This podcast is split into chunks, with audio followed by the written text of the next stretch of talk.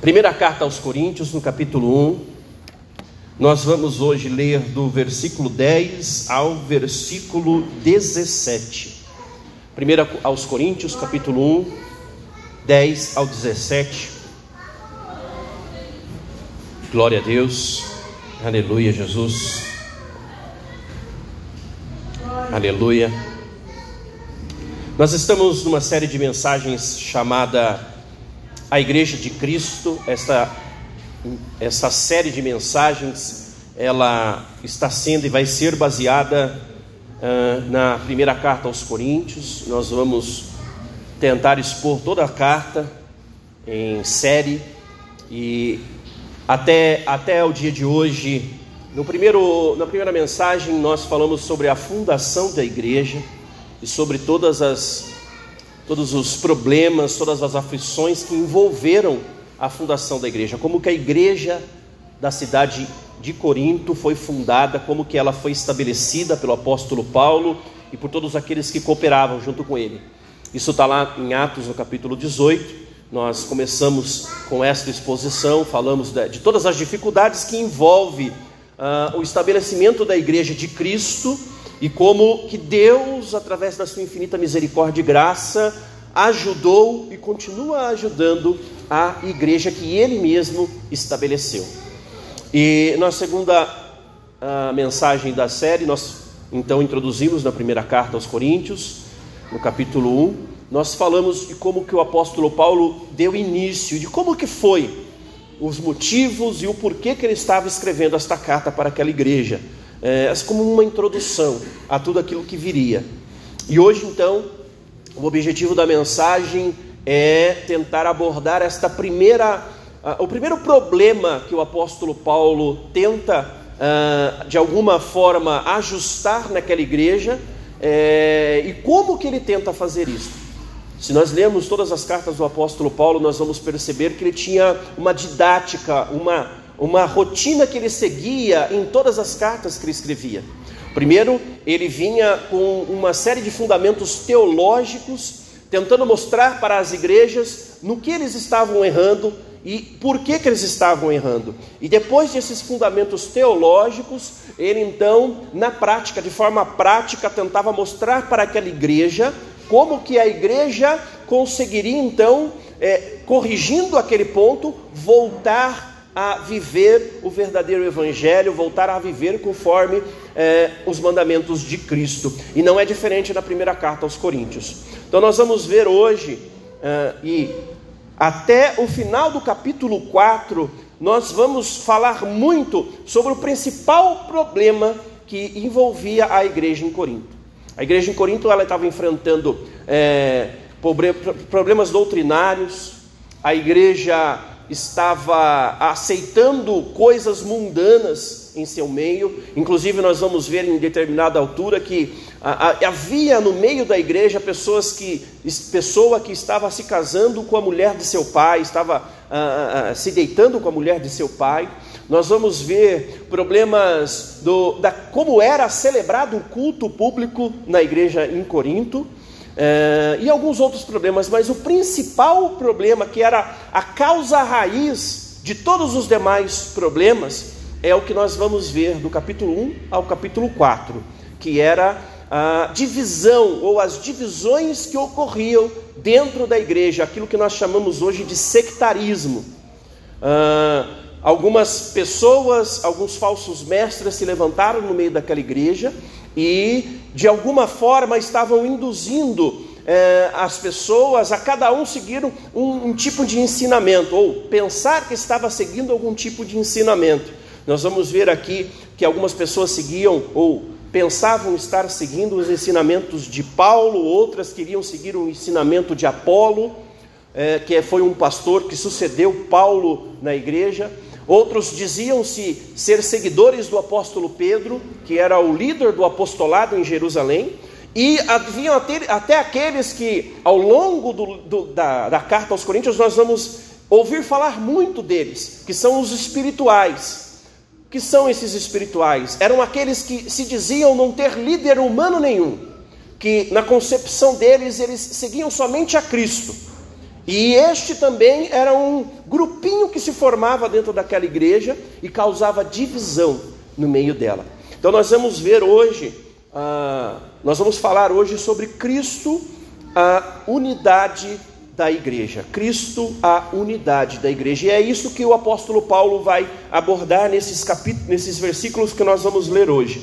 Então quero ler com vocês do 10 ao 17.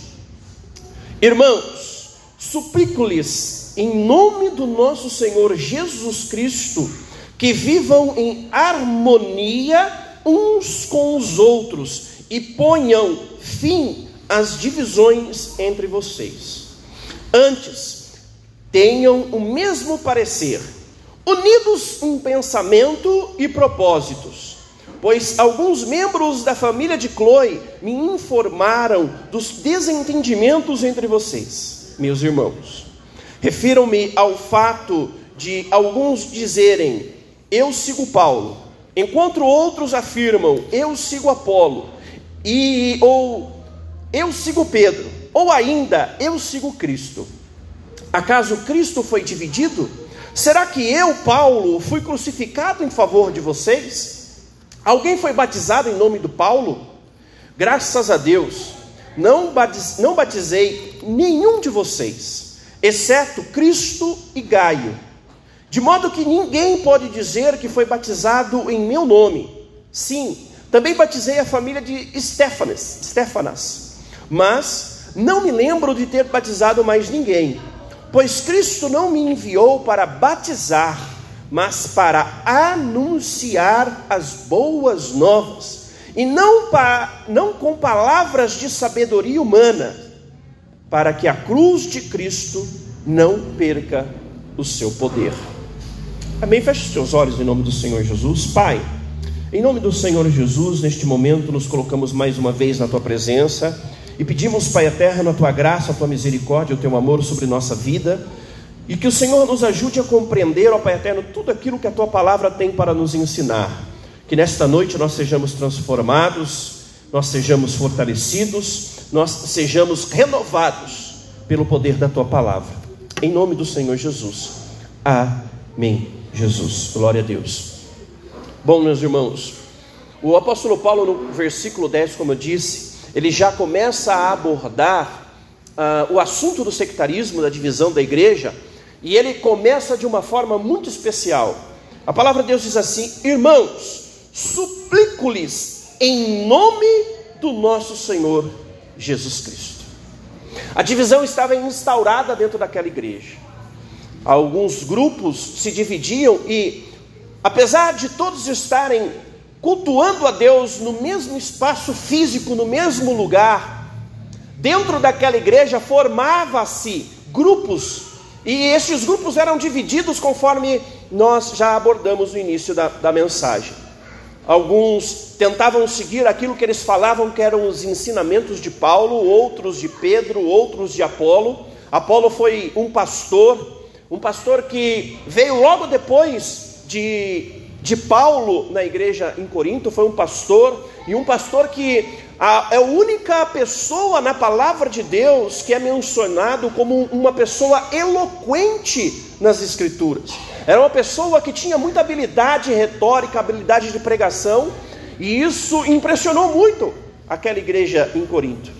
E outros se diziam até mais espirituais do que os demais, eles se diziam não seguir os ensinamentos de nenhum homem, que somente Cristo era o suficiente, dando a eles uma aparência de espiritualidade superior aos demais. E o apóstolo Paulo, sabendo de tudo isso, sabendo que isso estava instaurado dentro da igreja, ele já começa a abordar o assunto, quebrando de uma vez por todo aquele sectarismo ou aquelas divisões que estavam se instaurar, que haviam se instaurado dentro daquela igreja. Ele não começa a sua carta falando em nome dele mesmo ou falando em nome de qualquer outro apóstolo. Ele não chama à presença daquela discussão o nome de nenhum outro líder espiritual ou religioso que aquela igreja tinha. Ele chama para o centro da conversa ou o centro da discussão, aquele que era o dono, aquele que havia instaurado, aquele que havia instituído aquela igreja em Corinto. Ele chama para o centro da discussão o nosso Senhor Jesus Cristo.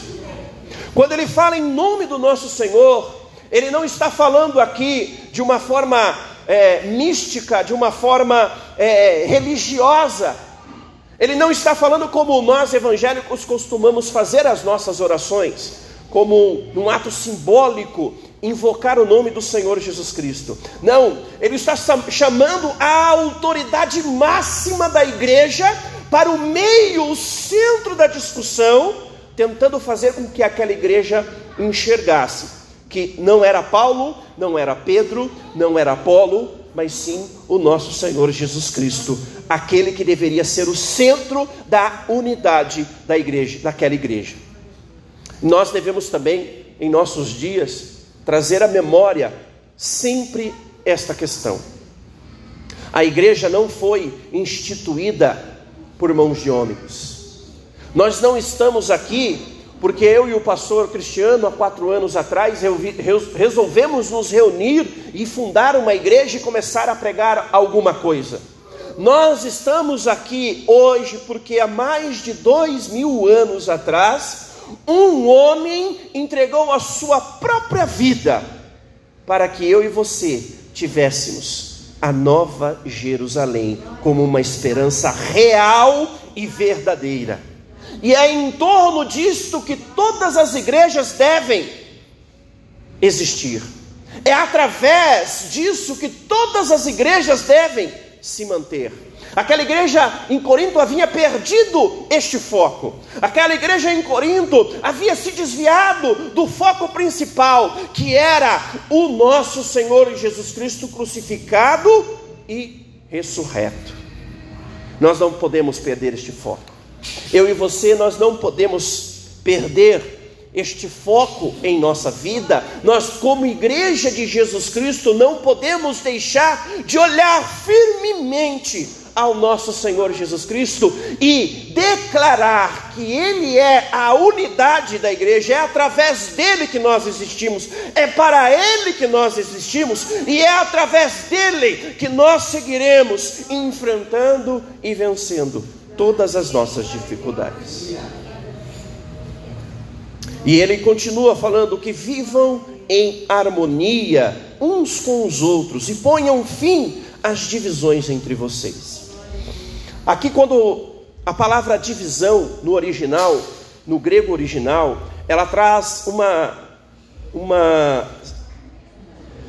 ela traz como que uma divisão permanente.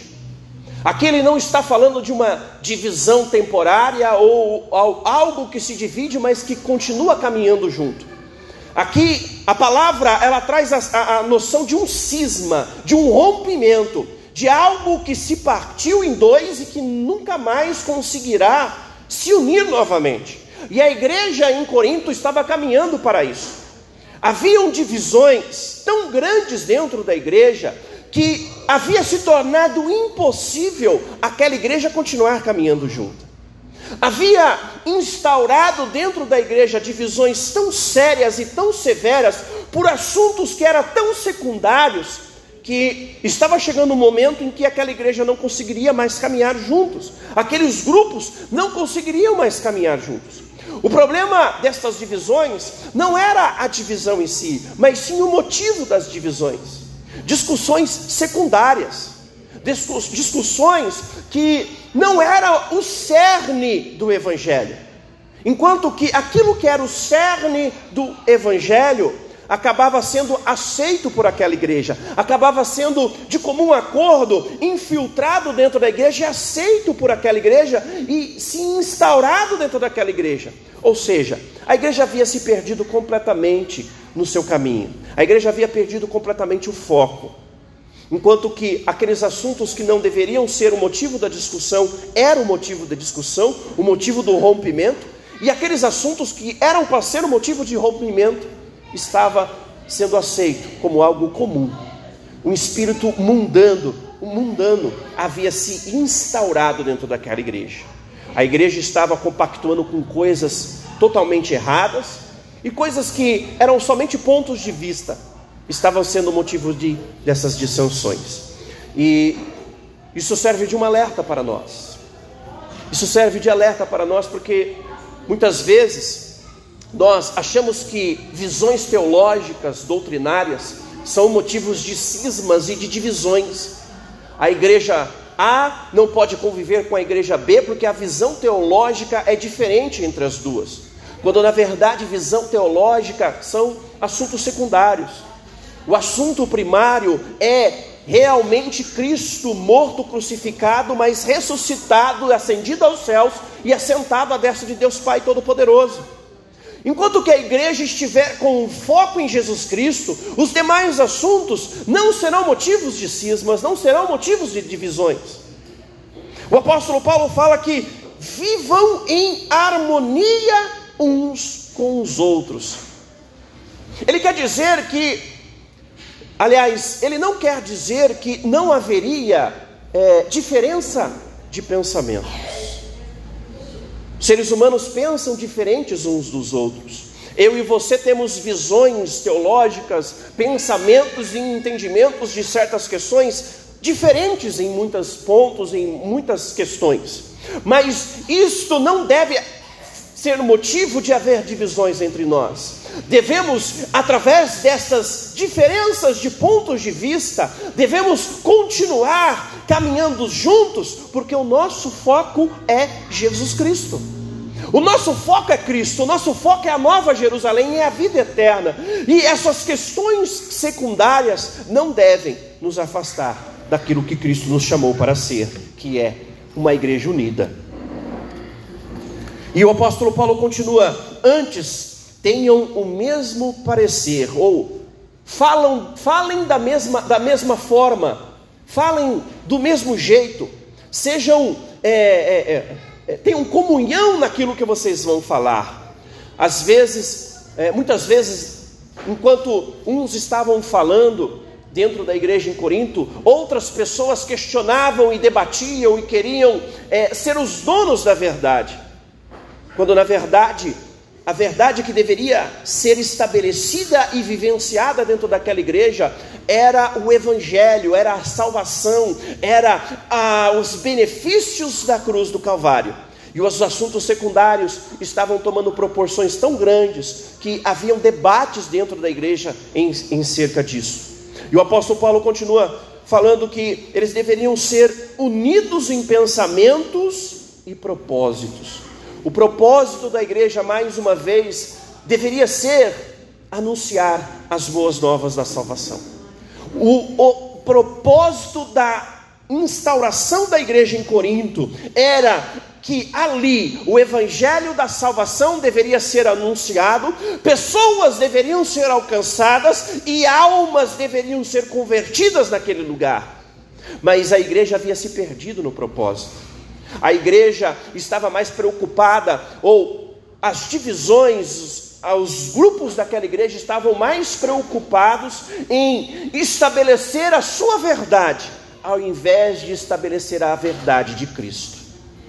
Nós, em nossos dias, devemos tomar este cuidado também.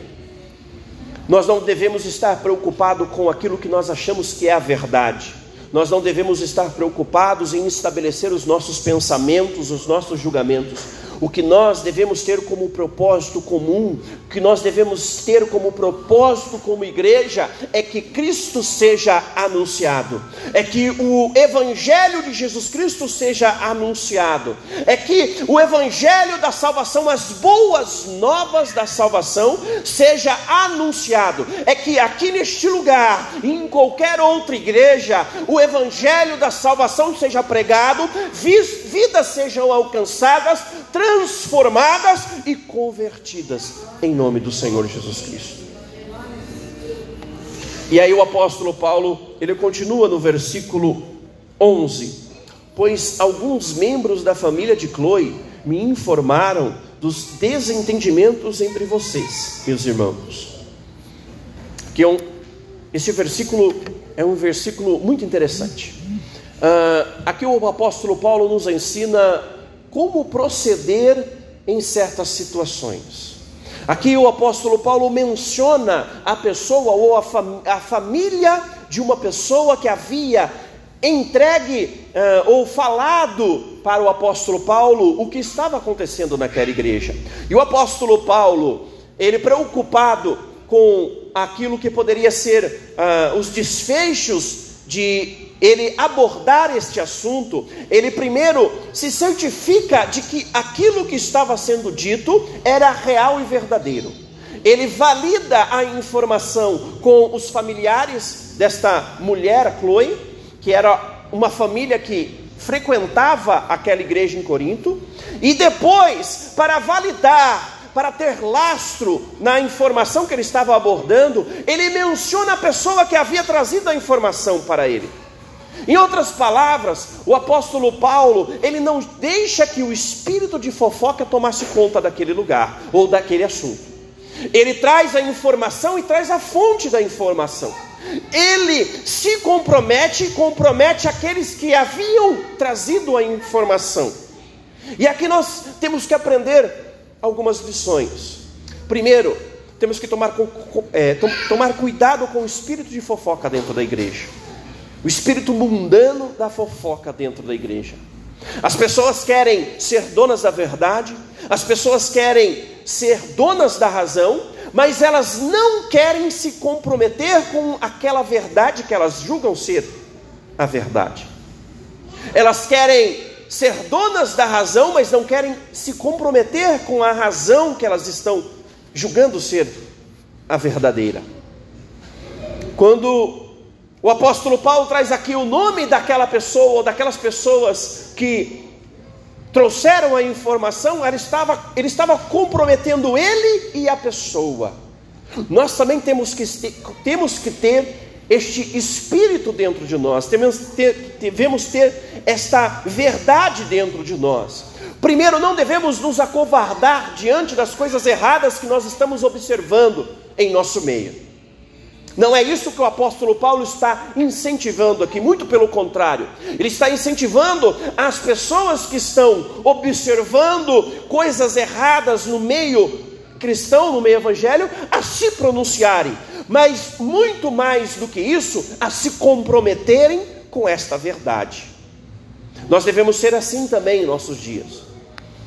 O espírito mundano, como eu já disse, tem tomado conta da igreja. O espírito divisor tem tomado conta da igreja.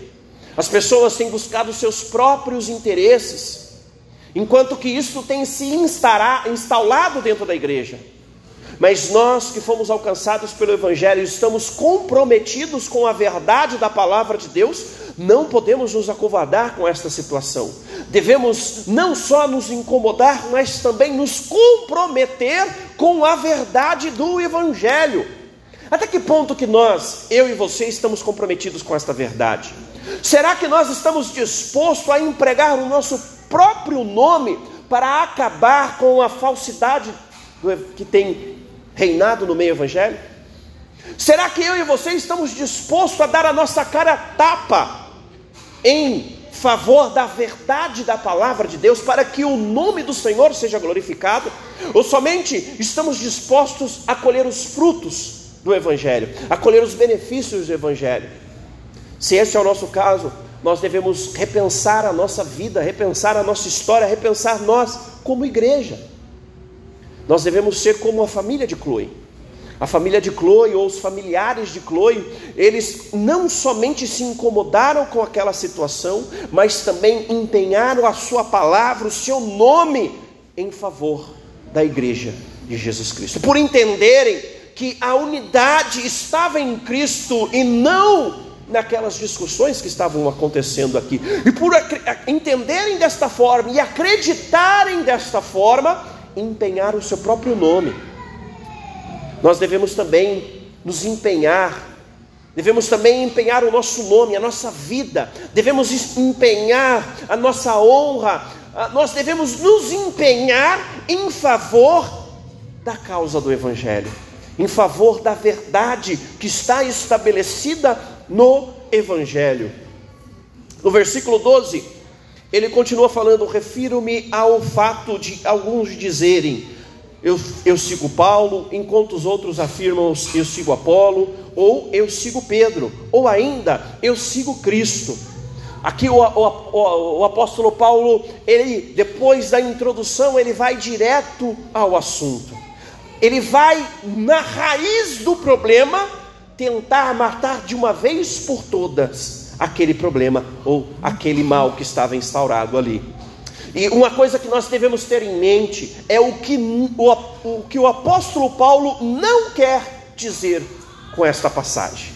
Aqui o apóstolo Paulo, ele não estava querendo dizer que aquela igreja ou aquelas pessoas não podiam ter um pastor ou um pregador favorito, um pregador com quem eles mais se assemelhassem ou mais se identificassem. Não era isso que o apóstolo Paulo estava dizendo.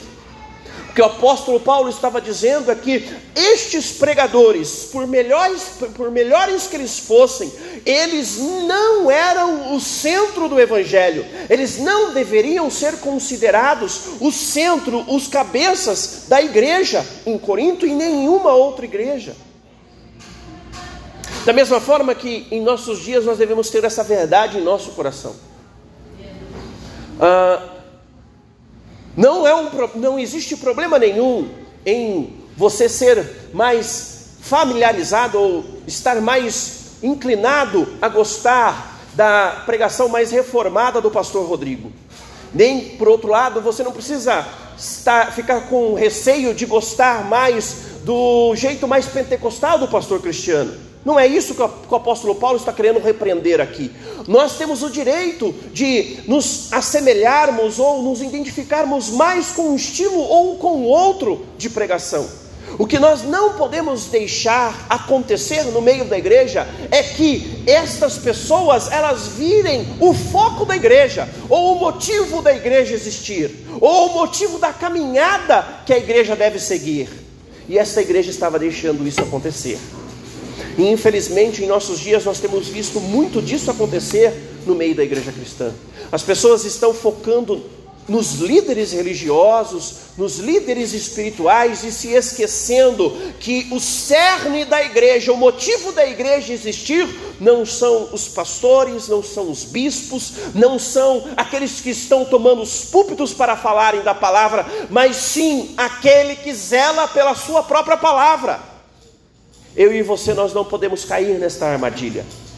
Eu e você nós não podemos cair neste espírito mundano.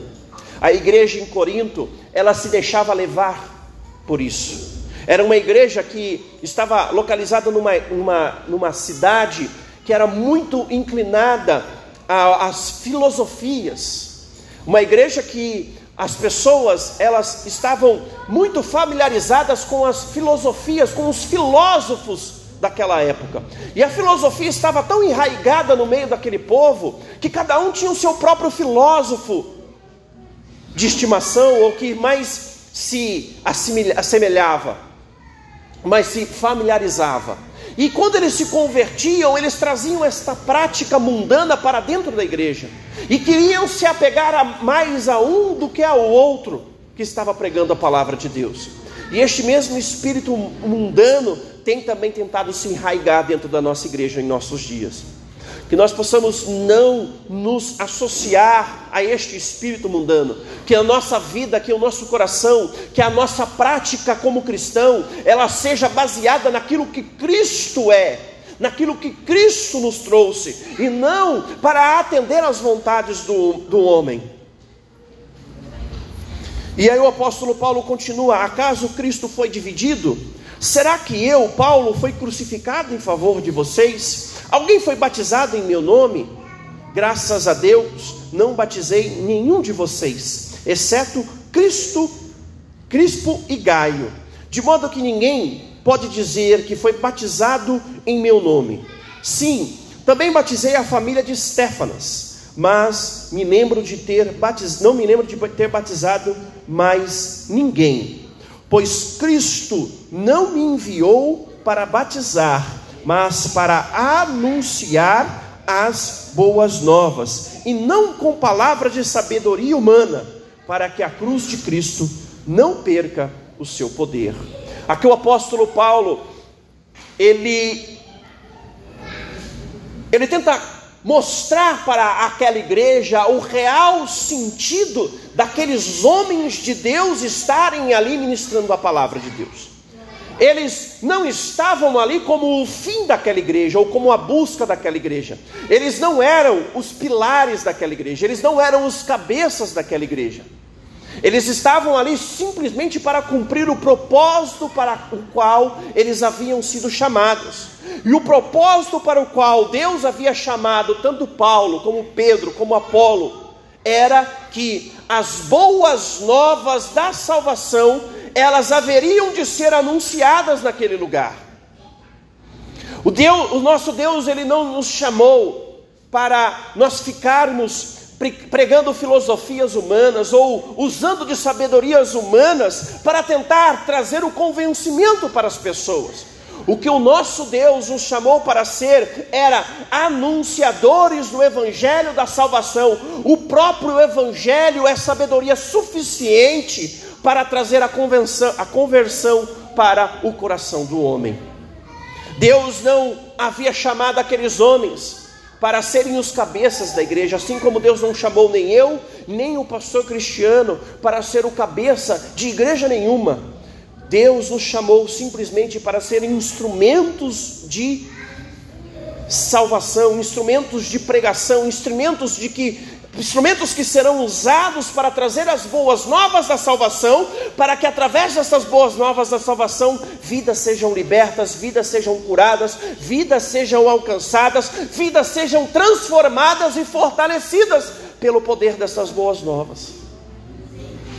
E aqui no última, na última parte do versículo 17, o apóstolo Paulo fala que Cristo não enviou ele para batizar, mas para anunciar as boas novas.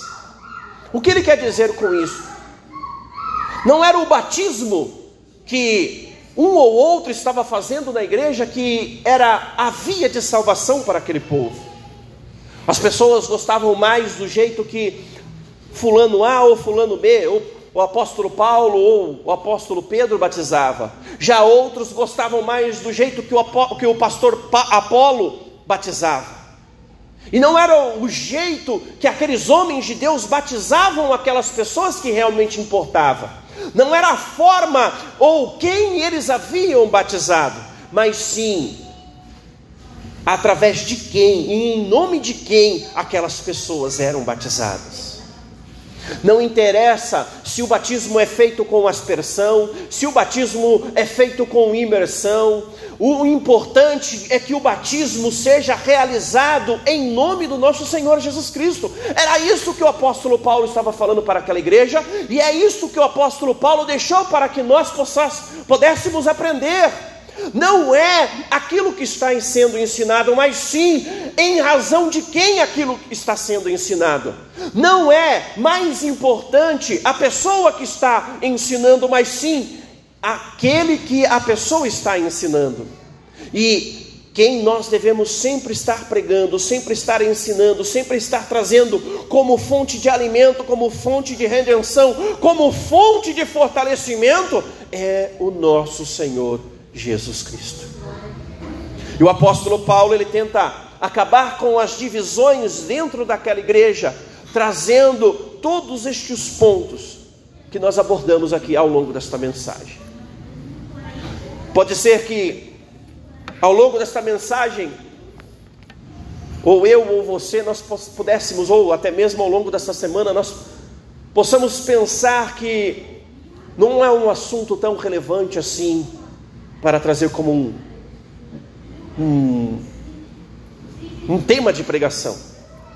Mas se nós, se eu e você, nós parar, pararmos para pensar, este assunto do sectarismo nunca foi tão relevante como está sendo em nossos dias. Se nós pararmos para observar brigas políticas, brigas doutrinárias, brigas teológicas, vaidades humanas têm tentado tomar conta da igreja que o Senhor Jesus Cristo estabeleceu aqui nesta terra. E por causa desta vaidade humana, desses ensinamentos, por causa dessas brigas, a igreja de Cristo tem se dividido, tem se tem criado, tem se instaurado cismas no meio cristão, ao ponto de se dividir em pequenos grupos, em grupos menores. E não é para isso que nós fomos chamados. Cristo é a unidade da igreja que ele mesmo fundou. E enquanto nós estivermos olhando para Cristo, essas discussões, estes assuntos secundários, estes pensamentos secundários não serão motivos de divisões entre nós, mas a partir do momento em que a consciência humana ou a vaidade humana tomar conta de nosso coração, cada vez mais haverá divisões em nosso meio. Mas não foi para isso que Cristo nos chamou. Cristo nos chamou para sermos unidos, para sermos uma unidade, talvez até mesmo com pensamentos teológicos até diferentes uns dos outros, mas que culminam todos eles na redenção que há no nome do nosso Senhor Jesus Cristo. A igreja em Corinto havia se perdido nesta questão. A igreja em Corinto havia se perdido por causa das divisões que haviam se instaurado em seu meio. E isso estava fazendo com que a igreja, através desta divisão que estava instaurada em seu meio, também sofresse com outros problemas que aos poucos iam se instaurando em seu meio.